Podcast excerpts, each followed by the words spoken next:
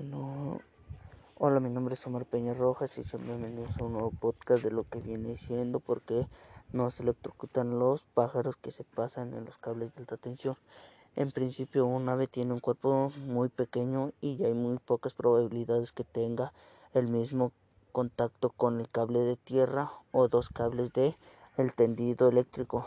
Lo normal es que el ave se encuentra posada en un cable de alta tensión sin estar en contacto en nada más, ya que no ofrece ningún camino alternativo al, al paso de la corriente.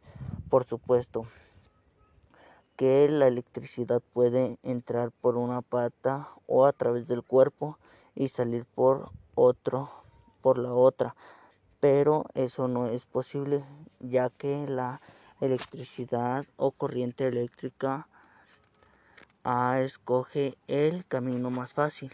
Bueno, en esto trata lo que viene siendo el podcast y la definición de lo que viene siendo el tema. Bueno, muchas gracias por su atención. Nos vemos.